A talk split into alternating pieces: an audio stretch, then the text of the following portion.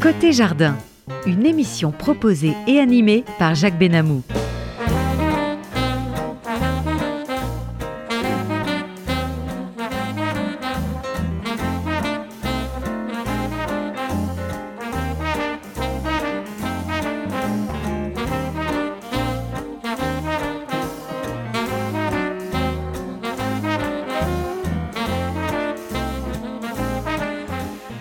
Eh bien oui, chers amis, côté jardin, votre compagnie Jacques Benamou, bien sûr. Bonjour et bienvenue à tous nos auditeurs de Côté Jardin sur RCJ 94.8 sur la bande FM. Vous pouvez écouter notre émission soit en audio et sur un poste de radio traditionnel à la fréquence 94.8, soit en vidéo à la fréquence, sur, bien sûr par internet, radio-rcj.info en cliquant sur le direct. Mais vous pouvez également l'écouter en podcast, bien évidemment, autant que vous voulez, sur à l'adresse internet, bien sûr, radio-rcj.info, côté jardin, Henri Giscard d'Estaing. Voilà, je, j'ai le plaisir, j'ai vraiment le plaisir d'accueillir, l'immense plaisir. Allez, je vais le dire sans le faire rougir. Un monument d'un groupe champion du tourisme haut de gamme dans le monde. Monsieur Henri Giscard d'Estaing, président du Club Med.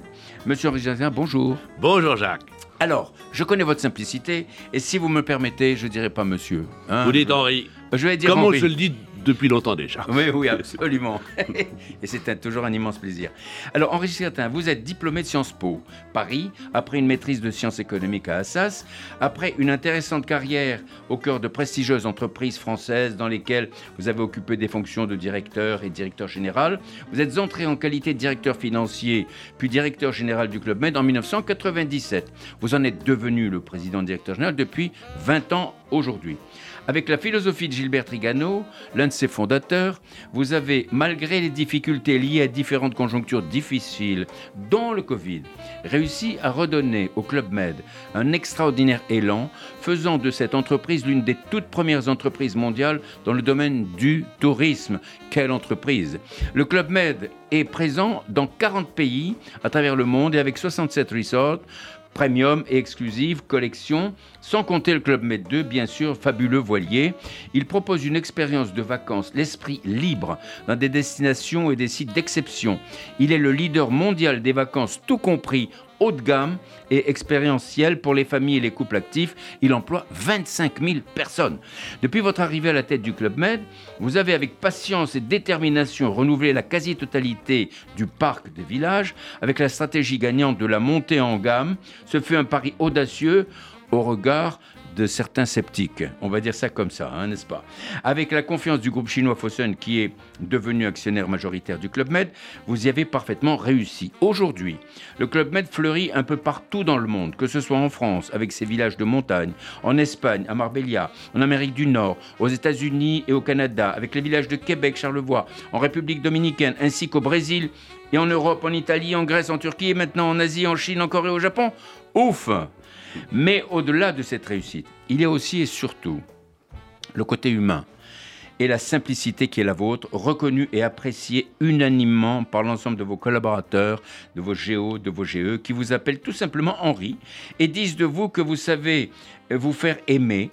Vos amis dont je tairai le nom disent que vous savez être aussi joyeux luron et que vous avez le sens de la fête, ce qui est formidable pour un chef d'entreprise, surtout par les temps qui courent. Aujourd'hui, plus que jamais, rayonne le slogan de Gilbert Trigano. Euh, il, en était fier. Le Club Med, la plus belle idée depuis l'invention du bonheur. C'était un, un slogan extraordinaire. Et, et- et il est toujours d'actualité avec Henri Giscard d'Estaing.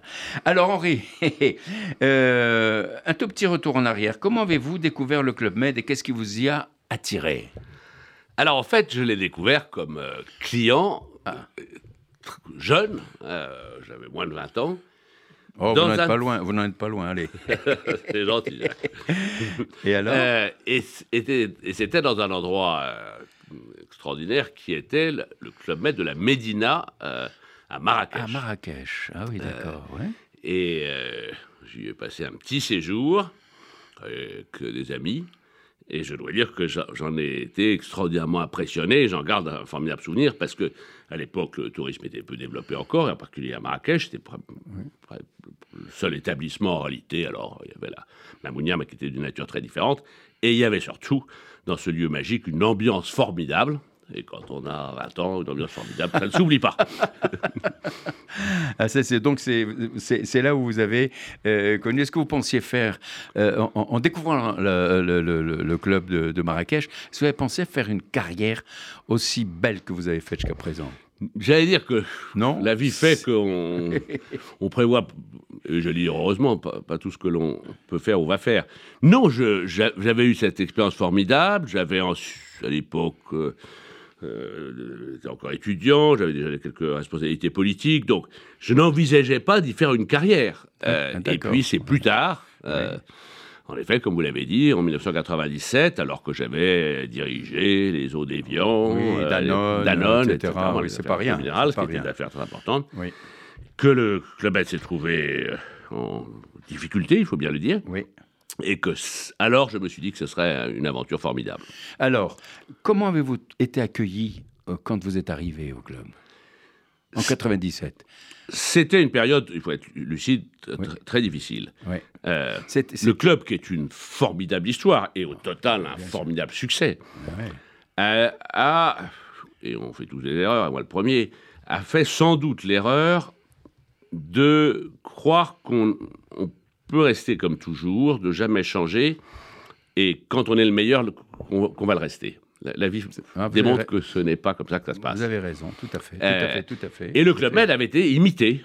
Euh, imité par des gens, des entreprises, euh, qui avaient soit dit euh, on peut faire la même chose mais pour moins cher, Mhm. euh, Bien sûr. ou d'autres qui avaient dit à l'étranger, euh, en Italie, aux États-Unis, ben, on peut faire des Club Med qui sont encore mieux pour les Italiens ou pour les Américains. Et, et donc le Club Med avait perdu les, les parts de marché et, et une partie de, de son activité.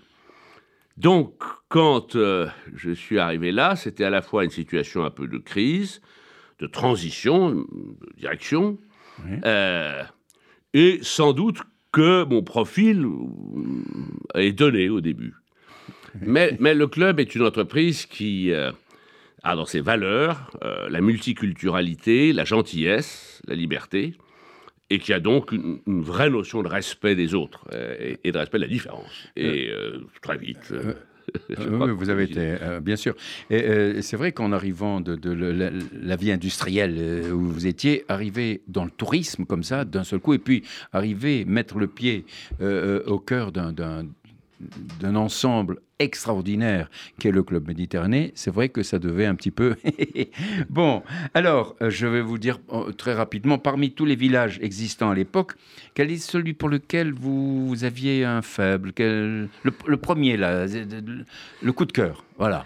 Parce que vous avez dû faire bien sûr l'inventaire, aller tourner à droite à gauche et voir tout le monde, là. J'ai eu un coup de cœur pour un, un village qui s'appelle Djerba la Fidèle, Ah, qui était un des villages euh, historiques, euh, mythiques du, du club, euh, sur l'île de Djerba, en Tunisie, et qui était un village de cases. Euh, alors là, j'avoue que j'avais jamais été dans un village de cases avant, pu- puisque le village de Marrakech, Médina, était en dur. Et alors, quand j'y suis allé, on m'a dit euh, euh, on va vous donner la case de Gilbert, Euh, ce qui était évidemment un, un très grand honneur. Ce qui la différenciait des autres, c'est qu'elle avait une ampoule, puisque dans les cases, il n'y avait il pas de n'avait pas, lumière. je, je m'en rappelle. Mais elle avait une autre différence, qui elle était moins plaisante, c'est qu'elle n'était pas très loin du local de la maintenance, et le chef maintenance, qui était un personnage mythique, avait un âne. Et comme vous le savez peut-être ou pas, les ânes, ça se réveille tôt. Et quand la nuit Et n'a pas été... Et ça braie.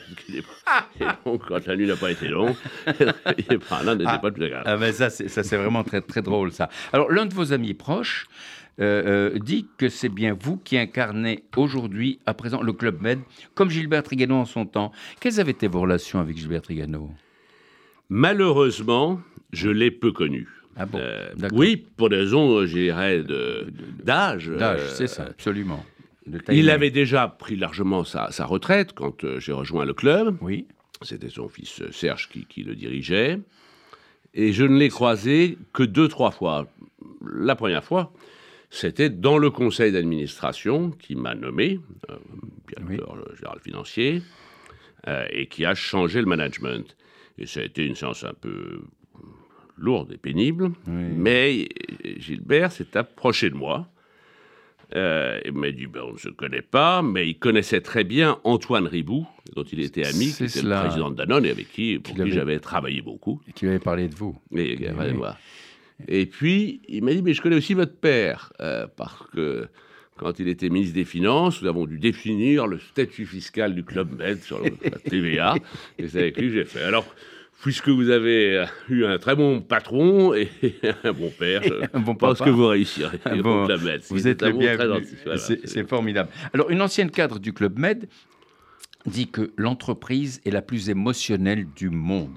Il faut euh, toucher au cœur et vous avez su très vite vous assurer la sympathie et même l'affection de vos géos. Comment vous êtes pris? Alors que quand vous arrivez, on ne vous connaît pas, etc. Et puis petit à petit, comment ça s'est passé? Alors, le, Club Med, c'est en effet une entreprise euh, émotionnelle. Émotionnelle. ah oui, pourquoi? Parce que notre rôle, notre vocation, c'est de faire le bonheur de nos clients et au passage de faire en sorte que nos équipes soient aussi heureuses. Donc par définition, on a de l'émotion. Mais c'est aussi une entreprise, euh, je le dis comme je pense, extrêmement intelligente, euh, euh, ouverte. Et, et, en réalité, il faut partager ce que l'on croit, le faire avec sérieux mais humour, et puis s'intéresser à chacune et à chacun.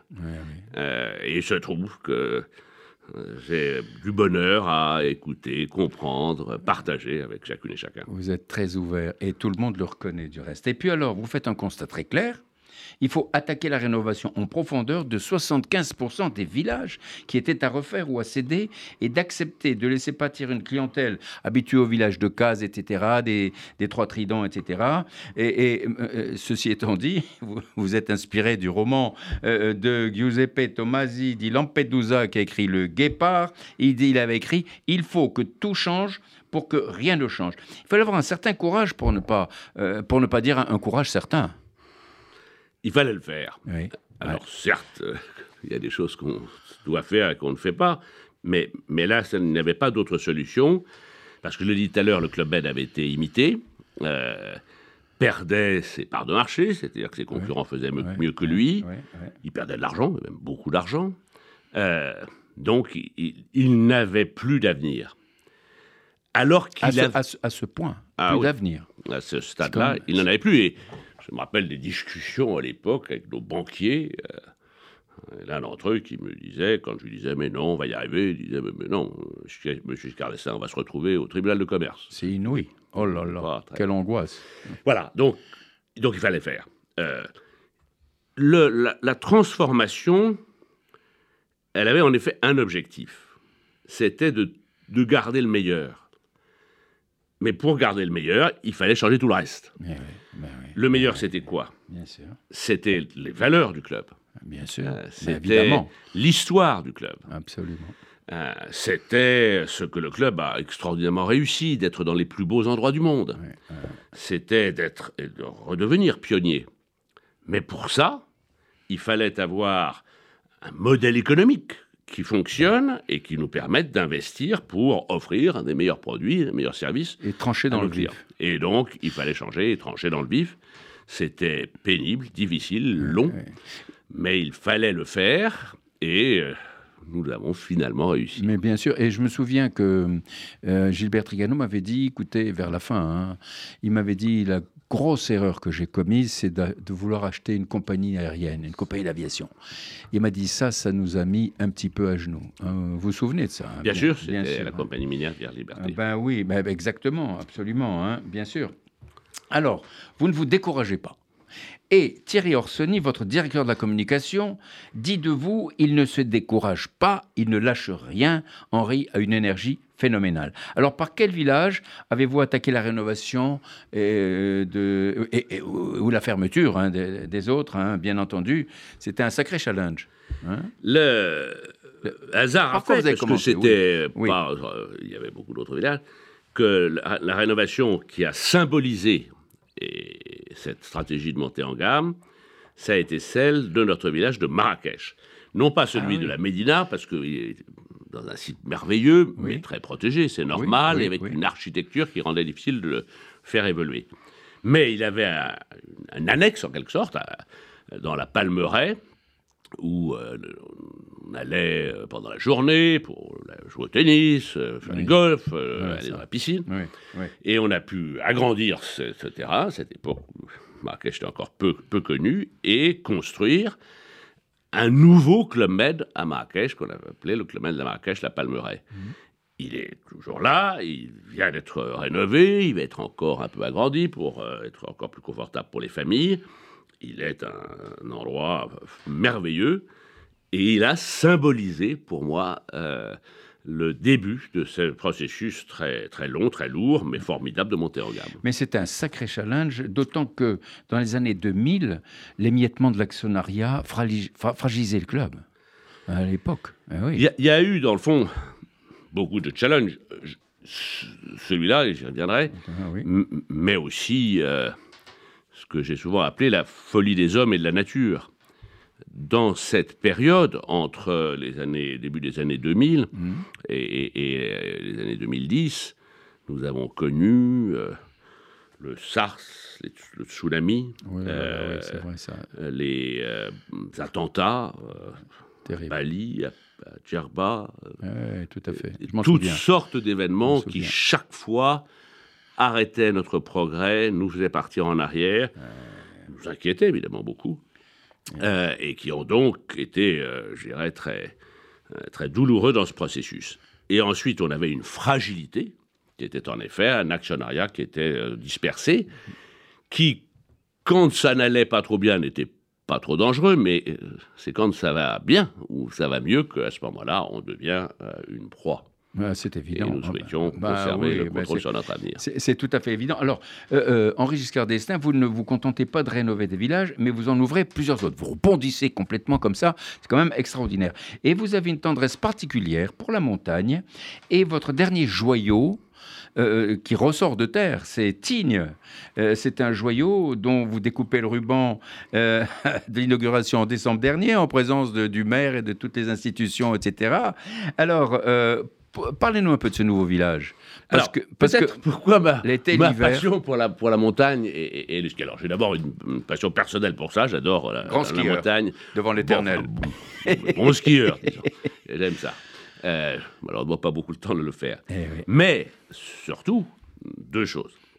La première, c'est que c'est le Club Med euh, qui, euh, dans les années 50, euh, 1956 je crois, les ans en Suisse, a été le premier à créer des vacances, tout compris, euh, à la à montagne. la montagne. Et objectivement, a été celui qui a permis à beaucoup, beaucoup de familles, de jeunes, de découvrir le ski à la montagne. C'est un précurseur. Précurseur. Véritablement, oui. Et puis ensuite, si on regarde les choses, c'est sans doute là où cette formule du tout compris, et du tout compris maintenant confortable haut de gamme, est la plus forte. Pourquoi? Parce que les vacances à la montagne, ça a deux caractéristiques. La première, c'est que c'est compliqué à organiser, et en particulier pour une famille. Euh, oui, avec les enfants, tout il faut avec bon. les enfants, il faut que chacun ait son cours, les forfaits, chacun son matériel, euh, etc. Et avoir des activités après le, après le ski, sinon on s'ennuie. Bien sûr. Donc la formule tout compris rend plus facile et donc plus efficace, plus agréable Pour les les familles, vacances en, pour les familles, particulier. en particulier. Ouais, La deuxième. C'est que les vacances au ski ou à la montagne, c'est de l'argent, ça coûte de l'argent parce que c'est- Ben oui. une valeur qui est élevée. Et c'est vrai que là encore, le euh, tout compris apporte le meilleur rapport qualité-prix.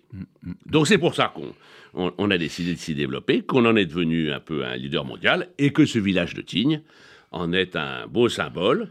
Symbole d'abord de la, de la montée en gamme du Club Med, parce que nous avions déjà un Club Med à Tignes, pas loin, Tignes-Val-Claret, Oui, oui, mais oui. qui était vieillissant et qui n'avait pas les caractéristiques, notamment dans des domaines très importants pour nous, qui est le domaine de, euh, l'environnement, Oui. qui n'avait pas de caractéristiques euh, suffisantes. écologiques éco- et- puisque euh, je pourrais dire qu'il n'avait pas les caractéristiques pour permettre une protection de notre environnement, une consommation d'énergie maîtrisée.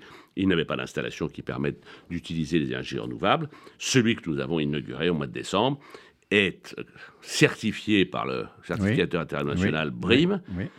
sur la dimension euh, Very Good, et c'est le seul bâtiment, immense bâtiment, euh, Oui, dans les Alpes Oui. euh, qui, est, qui a cette certification. Et ça, nous en sommes très fiers. Et alors, il y a une chose qui est formidable, c'est que euh, vous, vous, encouragez les gens à venir en été aussi.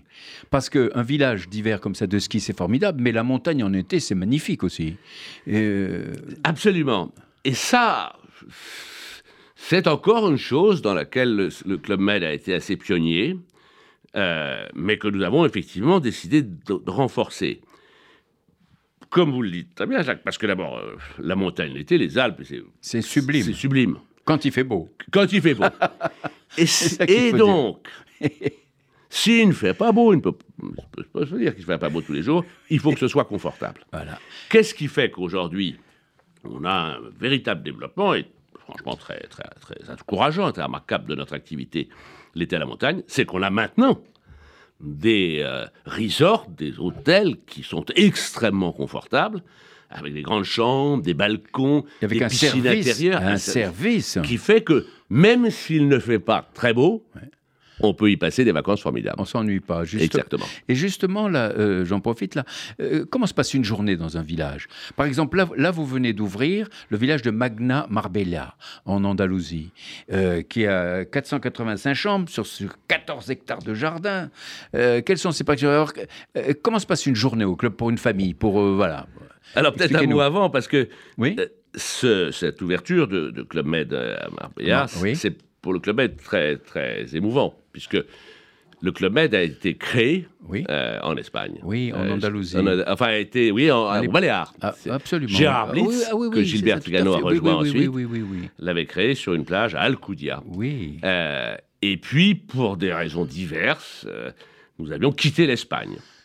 Et revenir en Espagne, euh, Ah, C'était très émouvant. 70 ans après, c'est très émouvant. C'est très très émouvant. Alors comment se passe une journée là Alors, euh, j'allais dire, euh, un la, comme- première étape, c'est d'ouvrir vos rideaux. Et là, vous avez la vue sur la Méditerranée, à droite, le rocher de Gibraltar, Oh là. dans le fond, le début de la côte marocaine, Oui. et au-dessous de vous, la jolie ville de Marbella. Et puis, si vous êtes un peu de l'autre côté, vous avez la Sierra, euh, qui, Ah, qui formidable. incarne l'Andalousie. Et alors dans la journée, Ensuite, vous allez au petit déjeuner. ah, Et, et- et vous avez là une, une diversité euh, euh, de Ah, bah produits, oui, bah oui, et notamment maintenant beaucoup de fruits, de, de produits sains. euh, des qui produits locaux souvent. énormément de produits locaux, et, absolument. et on le développe systématiquement, d'ailleurs Oui. par des coopérations avec des producteurs locaux. Oui. Euh, et puis ensuite, vous choisissez euh, entre euh, le tennis, le paddle, la grande piscine, la piscine pour les enfants, la piscine calme, euh, où allez vous promener dans la, dans la ville. Et Euh, puis l'animation. et bien à sûr, l'intérieur. euh, l'animation régulièrement, mais avec toujours, et ça, ça a été une évolution, euh, le choix.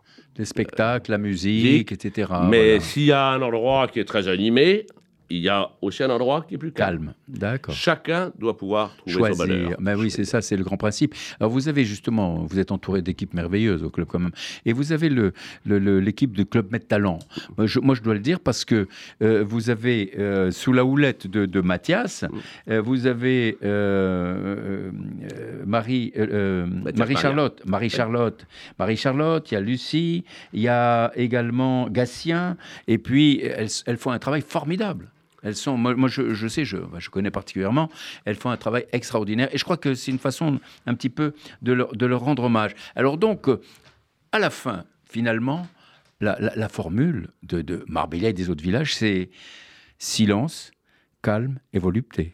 Non? Et puis belle musique euh, et, et grande ambiance à un autre moment. Absolument. Et, et- et ce Club Med Talent dont vous parlez, c'est, c'est quelque chose qui, qui s'inscrit là aussi dans, dans l'histoire du club.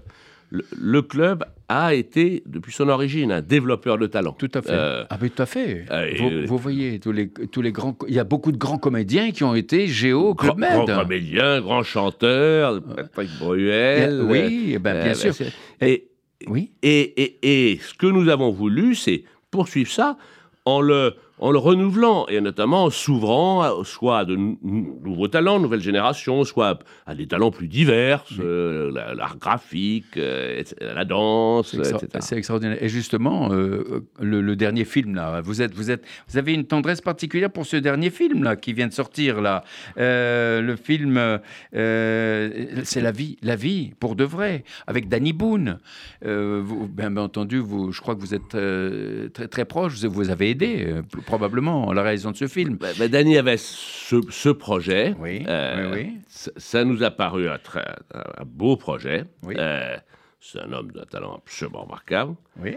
Euh, il voulait le faire avec euh, deux autres euh, talents qui connaissent leur va pour là Oui, club, oui, et puis Charlotte Gainsbourg. oui. Et je dois dire que ce qu'il a réussi à accomplir est, est- est- est formidable. Parce que c'est une belle histoire dans le monde d'aujourd'hui. Euh, c'est une histoire qui montre que, la gentillesse euh, Ah. Peut aujourd'hui Paye toujours. changer le monde et finalement paye. Ah ouais, Ce c'est vrai, c'est formidable. Ben, J'ai été voir le film hier, moi. Et franchement, ça m'a énormément plu. Et puis, ben, il, faut, il faut inciter nos, nos auditeurs à d'aller le voir, ce film. Ça sera Bien un sûr. moment de bonheur. Ah, absolument. absolument. Mais Alors maintenant, on va parler de la Chine, si vous voulez, et de l'Asie, avec toutes les ouvertures. Euh, bien sûr, bah, indépendamment de l'Amérique, etc. Euh, C'est peut-être grâce à votre associé euh, Fo- Fossen euh, que, que vous vous êtes incité là-bas. Mais la- le, le club était déjà installé avant. Absolument. Ben oui, alors. Le, club, euh, si on voit les choses historiquement, Oui. a été sans doute le premier opérateur touristique à s'y être installé. Alors là, dans les années euh, 60, Oui. euh, 60-70, où il avait pris un pavillon du Palais d'été à Pékin, d'accord. Il dans le cadre de ses circuits. Puis ensuite, euh, la situation euh, oui. politique, etc., fait que le club a dû quitter. Et nous sommes revenus en 2003. Et ça, c'est moi qui l'ai euh, décidé ou voulu. Oui, bien sûr. parce que nous avions déjà une clientèle chinoise, d'origine chinoise, Oui. dans nos clubs med en Asie, qu'elle venait de Hong Kong, de euh, Singapour, euh, de la communauté chinoise de Malaisie. Et nous savions qu'ils aimaient la formule club. Bah, évidemment. Et je me suis dit que lorsque la, Chine s'ouvrirait, il fallait que le club puisse s'y soit. Et justement, vous, avez sept resorts là-bas. Même neuf maintenant. Neuf en Chine. Plus, plus le Japon, plus euh, la Corée du Sud.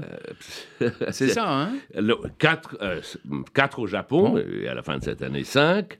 Alors, la Corée du Sud, des clients, pas encore de Club Med, mais Oui. nous en avons ensuite à Phuket, en Thaïlande. Ah oui, oui. nous en oui, avons oui, à. Bali, en Indonésie, à Bintan, près de Singapour, euh, et puis aux Maldives.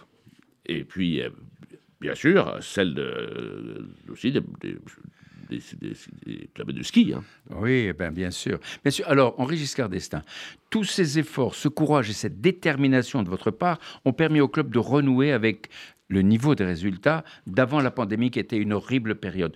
Le rebond euh, euh, de l'Europe et des Amériques a été significatif en 2022 malgré la baisse de rentabilité de l'Asie due au contexte sanitaire que tout le monde connaît, mais grâce aussi à la montée en gamme de- de- de- du parc des resorts. Pouvez-vous nous donner quelques chiffres? Nous avons en effet... euh, Quelques, euh, quelques chiffres. Bon. Nous sommes revenus au niveau d'avant la pandémie dès 22, l'année dernière, avec euh, 1,7 milliard d'euros de, de volume d'affaires, une rentabilité euh, qui s'était rétablie euh, avec un résultat opérationnel de près de 100 millions d'euros, euh, ce qui est un niveau qui était même légèrement supérieur à l'avant-pandémie, et nous avons pu commencer à absorber la dette que nous avions dû acquérir pendant le Covid, qui a été en effet une terrible épreuve. Terrible. Puisqu'il y a maintenant Terrible. trois ans, au mois d'avril 2020, euh, nous avions dû fermer tous les clubs med dans le monde. Ah ben oui, avec la, avec la, la pandémie, c'était une horreur, une horreur absolue. Mais alors, justement, c'est pas terminé car vous avez le projet pour la période, je me suis laissé dire, 2023-2025, d'ouvrir 17 nouveaux resorts, 17 nouveaux villages, tout en étudiant d'autres opportunités d'ouverture, bien sûr. À quel endroit comme ça? Si... Alors, un peu partout dans le monde, euh, bien sûr, euh, nous allons continuer à, nous développer euh, en Asie. Euh, je pense notamment à la construction d'un club med à Bornéo, euh, qui est un endroit magique euh, et, et sur un site magnifique. Bien Nous allons aussi accélérer en, en, en Afrique. Euh, je suis convaincu qu'il y a un grand potentiel touristique. Le Bénin, par exemple Le Bénin, Oui, qui est ah un oui. pays extraordinaire par sa culture. Oui, et au point de vue politique, euh, il y a une stabilité Ah, euh, le Bénin est un pays qui est euh, Stable. tout à fait euh, stable, en plein, développe- plein développement, et qui a une très grande histoire. Vous savez qu'il y a des, c'est là où il y a ces très beaux objets qui étaient euh, au musée euh, du Quai Branly et qui ont été redonnés par la France euh, au pays, qui sont d'ailleurs exposés près de là où sera le Club Med. L'Afrique du Sud, euh, où nous avons Afrique un du Sud aussi. euh, Ah oui. absolument. Et ça bouge un petit peu en Afrique du Sud politiquement. Ah Il oui, faut quand même faire attention. Hein. Bon, Mon cher Lac, ça bouge partout. non, vous avez Et on est habitué à cela. Je ne dis pas que ça nous plaît, mais euh, il faut. Et, et- et c'est d'ailleurs aussi la raison pour laquelle, pour, euh, bah, pour être sûr de pouvoir offrir de bonnes opportunités de vacances à nos clients et d'avoir aussi une activité économiquement à peu près stable, ou en tout cas protégée, que nous avons, nous continuons à nous développer mondialement pour que si ça bouge d'un côté, dans un mauvais sens, ça puisse bouger. monter de l'autre côté dans un bon sens. Exactement. En tout cas, moi, je vous souhaite bon vent et euh, tous les succès que vous méritez parce que euh, vous êtes infatigable. Henri Giscard d'Estaing, président du Club Med, je vous remercie et à bientôt, j'espère. Merci Jacques et bonnes vacances. Merci.